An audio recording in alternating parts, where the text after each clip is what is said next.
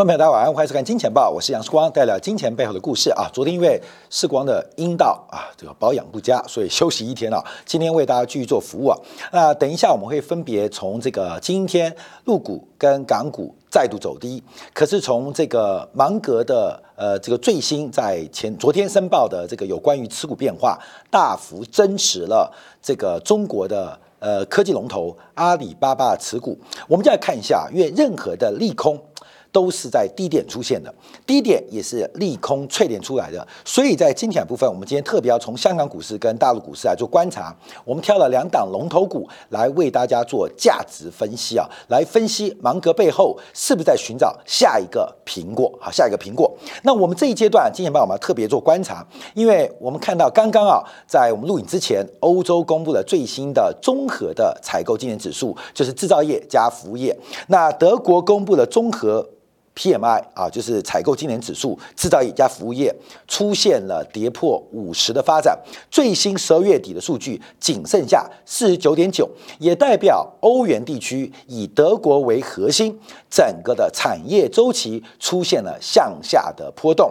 那同时，我们要解读一下，在稍后来观察一下，那美国昨天公布的 PMI 数据啊，这个数据啊，从呃这个上个月的十一月份的六十一点一，然后。掉到了五十八点七，比预期的六十拉回的更深，也代表美国的制造业周期正在迅速往下。最特别的是商业的商品的通胀啊，呃，从物价指标，从十月份的八十二点四就超级热，物价超级高，一口气掉到了六十八点二，比预估的七十九点五出现了大幅度的低于预期，跟物价。这个商品啊，制造业的成本物价大幅下滑的变化，所以几个综合的领先指标，我们来观察这个数据的发展。好，我们先看到昨天啊，这个美联储最为鸽派的明尼阿波里斯的呃分行主席啊，卡斯卡里啊，他是美联储啊呃长期最为鸽派的一位官员，但在昨天呢，他忽然发出了一个。吓死大家的看法，就是认为在二零二二年，美联储不仅要加速的做 taper，而且要加息，而且加息不仅一次，需要两次。他有一个很重要的一个观察，他认为美国不会有长期的通货膨胀，这第一个重点哦。呃，卡斯卡利奥他基本上是长期的鸽派的主张者，比较在乎美国的就业环境，而比较对于物价上涨有更高的容忍度，所以。他认为美国不可能出现长期的通货膨胀，可是这一次的通货膨胀会比预期来得更长。哈，来得更长，所以基本上他的观察点啊，是昨天他主要这个发表声明的一个关键的一个人物。他认为要加快的减少数量的刺激，同时价格的一个观察，是他特别要做市场提醒跟谨慎的一个发展。好，那我们要从它的背景来做观察。我们先看市场反应，因为昨天晚上啊，这个美国道琼指数持续攀高，可是科技股却出现非常明显拉回。美国科技股一旦苹果拉回，那科技股跌得。一塌糊涂，因为现在五大科技股当中啊，除了这个苹果跟特斯拉之外，其他不管是 Facebook 还是包括了微软，还是包括了阿发贝，就 Google，基本上股价早就离高点有一段距离，而且是缓步的盘软啊，所以大概是苹果带动了整个美国科技股的强势演出，所以苹果打喷嚏。纳斯达克就重感冒，跟台北股市很像哦。台积电只要打喷嚏，台北股市就会重感冒一样啊。那我们看到为什么道琼创高，而纳斯达克是出现大幅下跌的变化，主要我们要观察整个市场的结构，就是目前实质利率重新站回了负的百分之一的水平之上。那特别的观察是通胀预期在过去几天当中出现了一个比较大的一个增长。好，我们这个图啊，基本上我们做几个很多节点，这个节点用每一次的美联储的利率会议来做时间的一个区隔。好，如上在这边可以看到，哎，好像有一个惯性啊，就是。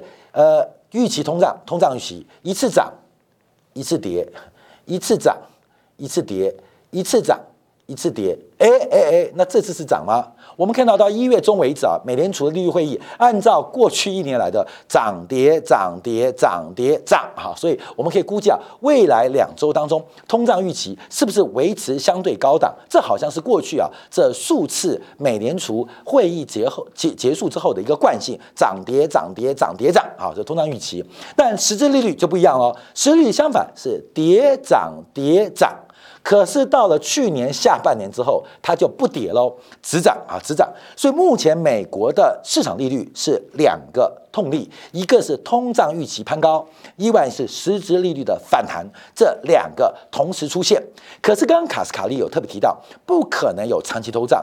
等一下从 PMI 做观察，美国制造业的物价水平出现大幅度的下滑，那为什么通胀预期会走高？通胀就会走高，那等一下我们可能要做进一步的分析跟说明啊。比较关键的是实质利率的变化，它逐步水平的慢慢抬升，就像是温水煮青蛙一样。等一下我们来做一起的比较。好，那我们再观察一个这个图啊，好，不用等一下，就现在做比较。就当实质利率出现变化的时候，可以看到一个对比，就是成长股跟价值股之间的关系。成长股我们用纳斯达克为例，价值股我们用 S M P 五百为例啊，再做个对比。虽然 S M P 五百有很多的成长股，纳斯达克也有部分。份的零售跟建筑跟金融股，可我们这样做对比，可能让大家更直观做观察。这个黑色线是纳斯达克的指数，红色线是 S M P 五百的指数，它们彼此啊像卷麻花一样，有时候强，有时候弱，谁强谁弱。那它中间的关键核心其实就是实质利率。当实质利率走低的时候，我们看到黑色线翻到红色线之上，黑色线翻到红色线之上。当实质利率反弹的时候，红色线跟黑色线会出现一个转折，尤其黑色线向下的脉动是非常非常的明显，就是领跌啊，领跌快速来追回原来原来它多涨的涨幅啊。当实质利率稳定的时候，我们看到黑色线又会超过红色线，那红色线跟黑色线之间的关系就是实质利率的变化，这是一个高度正相关。所以我们在判断科技股跟这个价值股当中，用实质利率来做关注，就是实质利率走阳的时候，价值股会赢过成长股；当实质利率疲弱的时候，成长股会领先价值股。那这一段特别明显，就最近的非常明显，因为目前实质利率已经重新，甚至已经站稳在负的百一百分之一之上。虽然零零还蛮远的，可是可以看得出来哦，这个实质利率的缓步推升，已经对于成长股产生极大的打击。所以，假如扣掉了苹果，扣掉了像台北股市的台积电，你会发现科技股的涨幅跟涨势正在越来越广泛的放慢之中。越来越广泛的放缓之中，甚至很多个股已经开始出现跌势的一个变化跟发展，这是我们从实际利率来做的一个观察跟解读。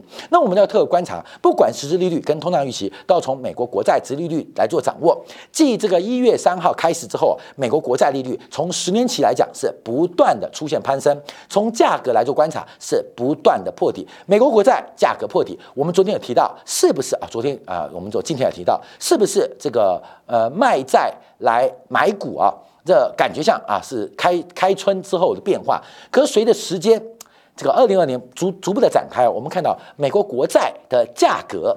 它的跌幅是不断的创下新低，相对的利率是不断的走高，而美国国债价格可以作为整个美国成长股，就是我们讲的科技股的领先指标。只要再往下看，五年期国债更为明显，越短天期国债，它的价格跌得越快，利率弹得越高，甚至已经创下了在新冠疫情以来的利率新高。这也代表了债券市场自然做定价，什么定价？货币正常化的过程。货币正常化的过程，这方面要特别来做掌握跟留意。所以我们要再回来看卡斯卡利，卡斯卡利它对于物价的上涨是有极度的容忍空间，对于就业市场它是给予一个非常高的期待。那昨天公布的美国职缺人数，我们要分析啊，因为美国的职缺人数虽然这个十一月份比十月份下滑了大概将近五十万个职缺，就是有五十万个职缺可能。被满足了啊，找到员工了，有可能是目前聘雇的这个职缺变少了。可是另外一个指标就是辞职人数，辞职人数创下了一个新高。目前我们看到，美国职缺在美国总就业人口大概百分之六点六，这是一个非常大的数据哦，就是一百零六个工作在找，只有一百个人上班，这是目前职缺的比例。可是我们看到请辞人数啊，就是目前美国扣掉这个公司破产啊、解雇裁员之外。自主离职的人数来到四百五十万人，截至十一月底，创下了这个史上最高纪录百分之三。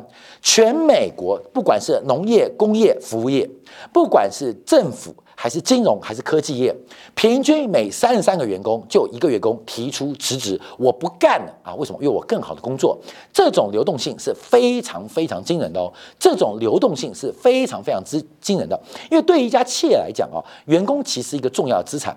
那我们过去看一家公司正常流动率大概是百分之三到百分之五，是一个正常的，低也不好。高就更不好，为什么要不断的训练新员工嘛？而且新员工来了之后，可能在磨合或是他的工作熟练当中，都要付出相当当的隐性成本啊。所以，我们看美国职缺自主请辞的人数已经来到历史新高，占总就业人口高达百分之三。那这代表什么意思？代表目前美国就业市场是非常非常紧张。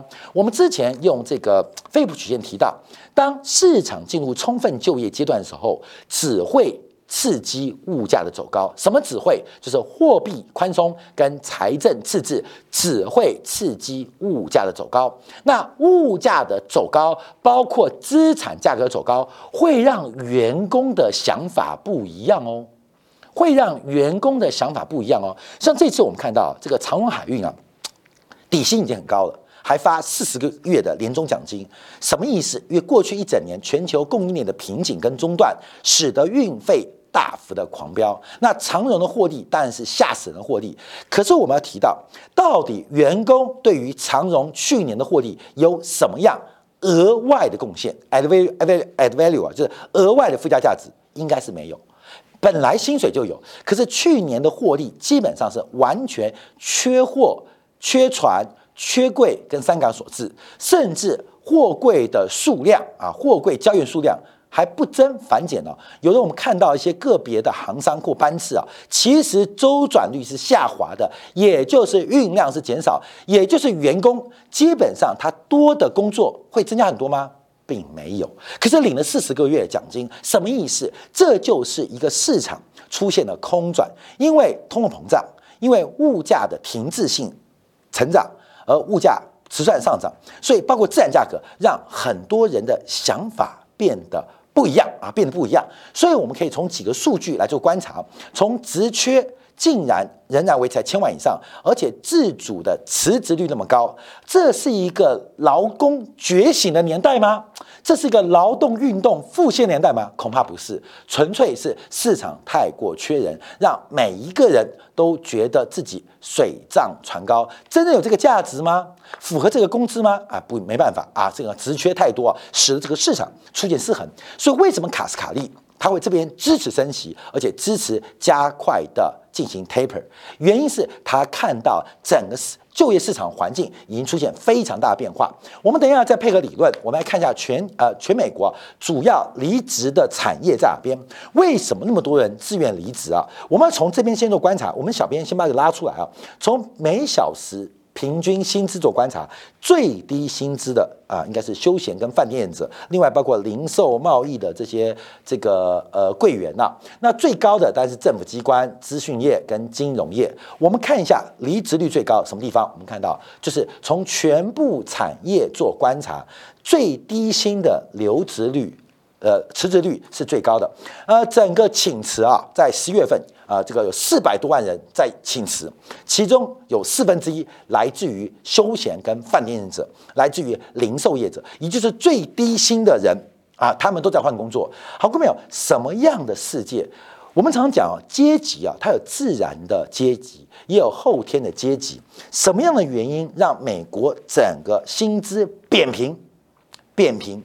变平，那底层的人开始大幅的加薪，大幅的加薪。你说做休闲、做饭店或做零售业者，是他们笨吗？是他们蠢吗？我跟关淼，呃，不客气来讲，部分是啊，部分是。可能当年考试考不上台大电机，当年考试考不到正大银行，啊，所以就跑去念参与旅馆。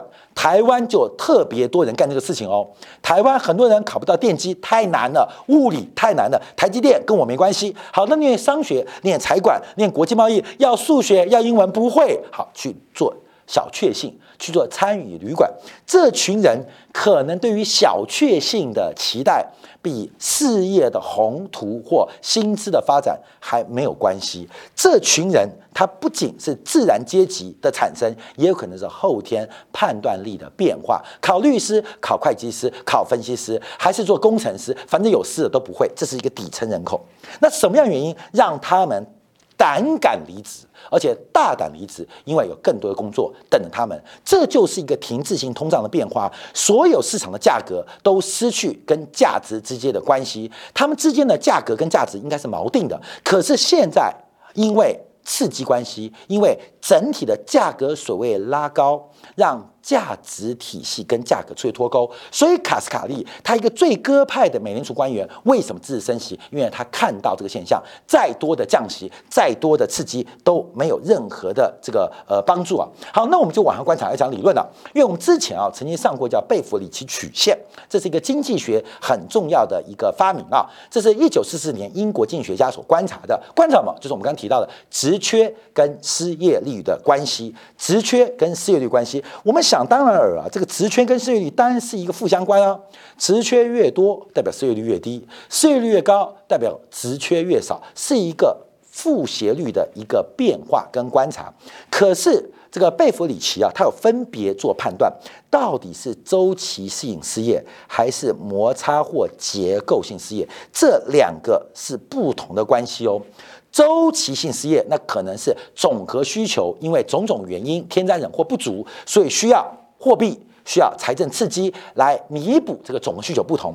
假如是周期失业，它会在这条曲线上做移动，会在这条曲线是移动啊，原来的曲线做移动，什么意思？就是职位空缺变少，而失业率变增增加变多。关淼，你懂吗？不是因为劳动人数呃的这个呃变化，而是因为受到了经济不好。所以职位空缺变少了，而这个失业率自然变高了。可另外一种叫做摩擦性或叫结构性失业，它就是横移往上哦。所以本来啊，假如是这个关系啊，从 J 掉到 M，空缺率往下，失业率上升，干嘛？财政刺激。货币宽松，假如 M 跑到 J 啊，代表失业率下降，空缺率上升，那货币市场叫退场啊，货币市场叫退场，那财政就要开始合理化啊，就是在这条线移动。可是有时候这条曲线会动哦，从原来的 J 跑到 K，哎，关门妙哦，空缺率上升，失业率也上升，哎，那发生什么事情？就是目前所需要的工作，其实失业的劳工不会。啊，不会，这很像，就是你连 Excel 都不会用，你连 PowerPoint 都不会用，你连 Google 关键字都下不好，基本上你可能一般的工作找都找不到。这叫什么？就是你不会用电脑，就叫结构性失业。好，所以到底这个曲线是原来的横移，就是所谓的货币政策，哇，往那边要紧缩，往这边要宽松，往那边要赤字，往这边财政要保守。还是出现这个变化，结构性赤字这个部分啊，关淼很重要。为什么？因为各国的央行都不愿意承认，承认它，也就是把央行控制经济的尚方宝剑给交代出去，给交付出去。为什么？假如是结构性失业，假如是整条曲线横移的话。那央行不重要哦，可能更重要是财政部，财政部不重要，更重要的是教育部或劳工部。教育部啊，改变教育；劳工部要辅导就业。所以什么意思？本来坐在领导旁边、领袖旁边的是谁啊？像我们看中美贸易会议是叶伦啊，叶伦啊，控制财政跟货币嘛。假如是结构性失业，叶伦回家躺好啊，回家躺平。那我们要请教育部长。或劳工部长站在我们坐在我们拜登旁边，所以通常央行站在这些角度，他不会承认摩擦结构、摩擦性失业或是结构性失业，因为假如你承认是这个问题，假如你承认是这样横移往上横移，那基本上央行的态度跟地位就会备受打击。有人有这个权利。没有人想把它丢回去，所以通常央行就要死撑活撑，周认为划来划去，划来划去，绝对不接受会到这边来啊！不是，可是实证当中是不是有变化？实证当中有变化，好过没有？所以到底是划来划去，还出现横移？我们从实证角度来做观察，因为这是从过去几年啊几次的经济循环，从两千年，从两千零八年到最新发展，过没有？是划来划去啊！来来来来，是划来划去，像是这样划来。滑去是这样滑来滑去，还是往上横移，还是往上横移？所以很明显看到，现在美国的就业环境是出现结构性失业。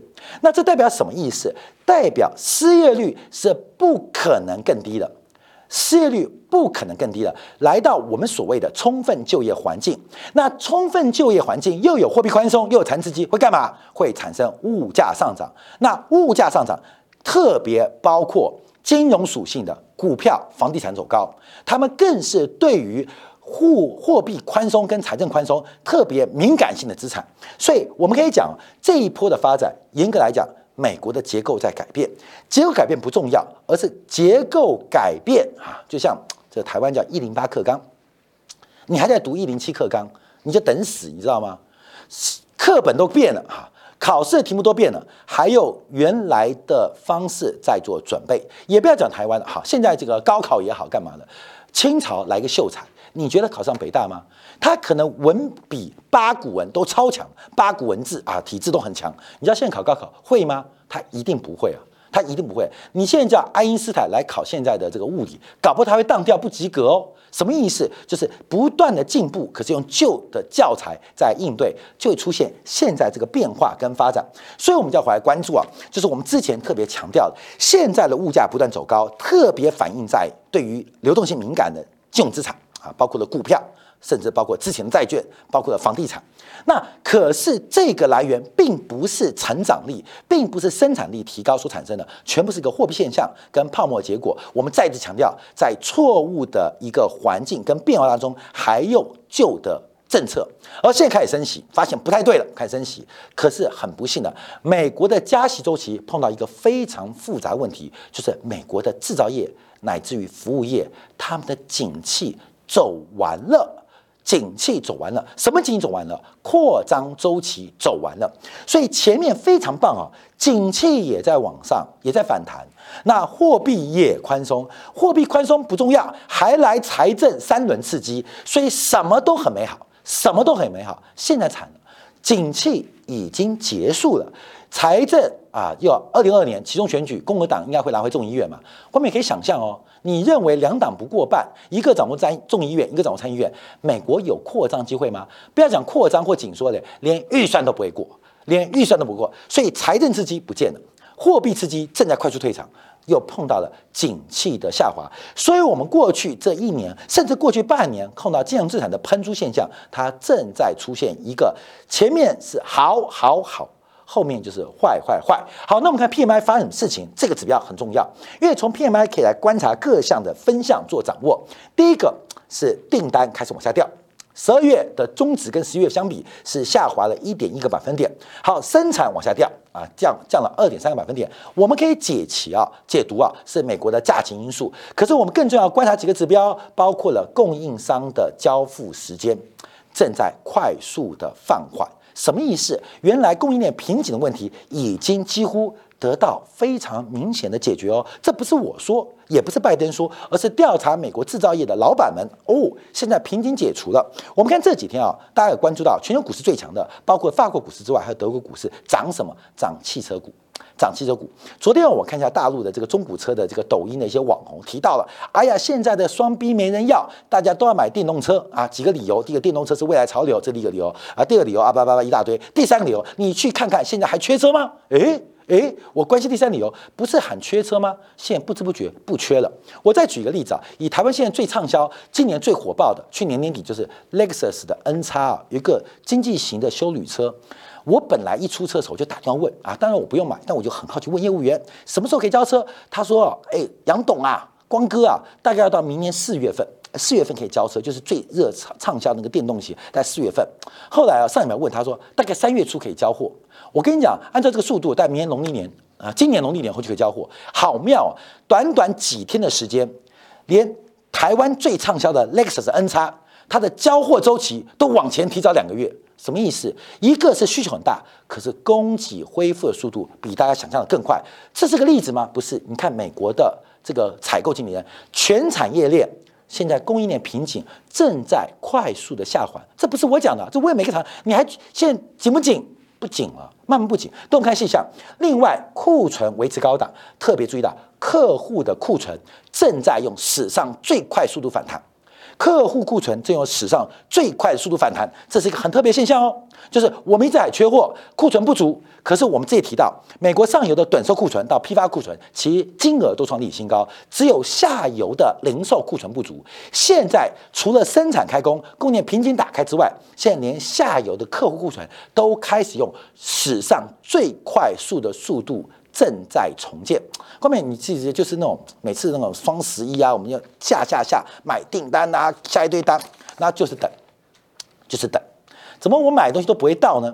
忽然有一天晚上，哈，来了一堆哈，楼下的便利商店通知你去理货，一下去不得了，两只手提不完。过没有？美国现在这种感觉哦，就前面订货，每天左等后就这个后天右盼，怎么还没到呢？怎么还没到呢？我跟你讲，一到我跟你讲，塞满便利商店啊！台湾观众有这概念，就买完之后等了一两天、三天、五天，一次到货还还不行，还叫老公或叫老婆帮忙去拿。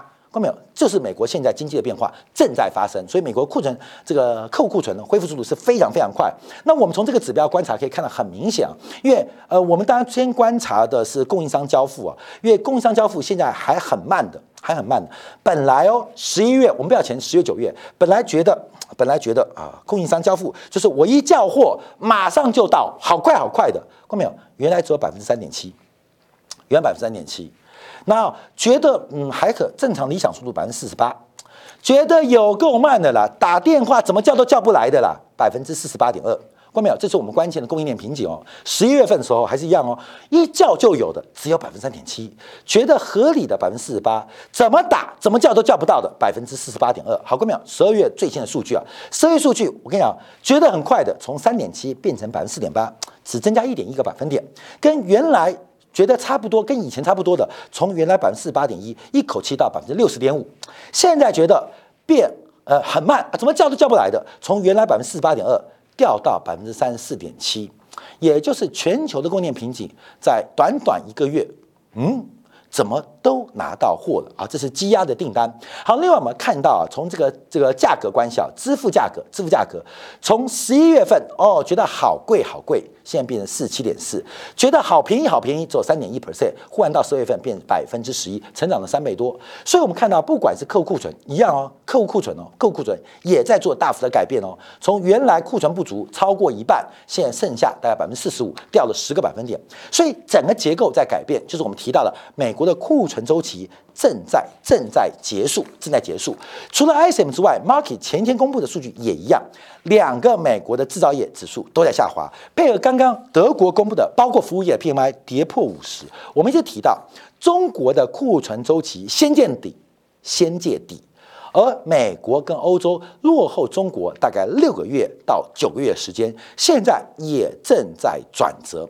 也在转折，但中美不同地方是中国上一波库存周期往上的时候，人行是紧信用跟这个呃供给侧改革，所以现在下滑的时候，人行有货币宽松的空间，LPR 降息降准，另外财政的专项战出来了，它可以逆周期操作。可是我们看到上一波美国在扩张的时候，财政货币通通来。现在下滑的时候，就是我们标准讲的雨天收伞的局面正在开始做转变。最后我们提到，从 PMI 作为经济领先指标，跟股市作为经济领先指标，两个领先指标并存，我们发生什么事情？蓝色线的是代表制造业的领先指标，以五十做分界，五十以上扩张，五十以下到收缩。另外，红色线代表标普五百的年化报酬率，随着二零二一年双双创高，双双创高，跟这个两千零九年很像哦。所以两千零九年涨幅很大，因为它是从谷底出现反弹，谷底出现反弹。可是随后的二零一零年跟我们现在即将身处的二零二二年，今年全年的美股报酬率会显著的下滑。那会不会跌到负值？目前有越来越多的预期，在库存周期往下。货币紧缩跟财政退场三重因素之下，它会跟二零二年完全不同的面貌展现给各位。好，感谢大家记得收看啊！明天同一时间晚上八点，杨思光在金钱报与各位再会。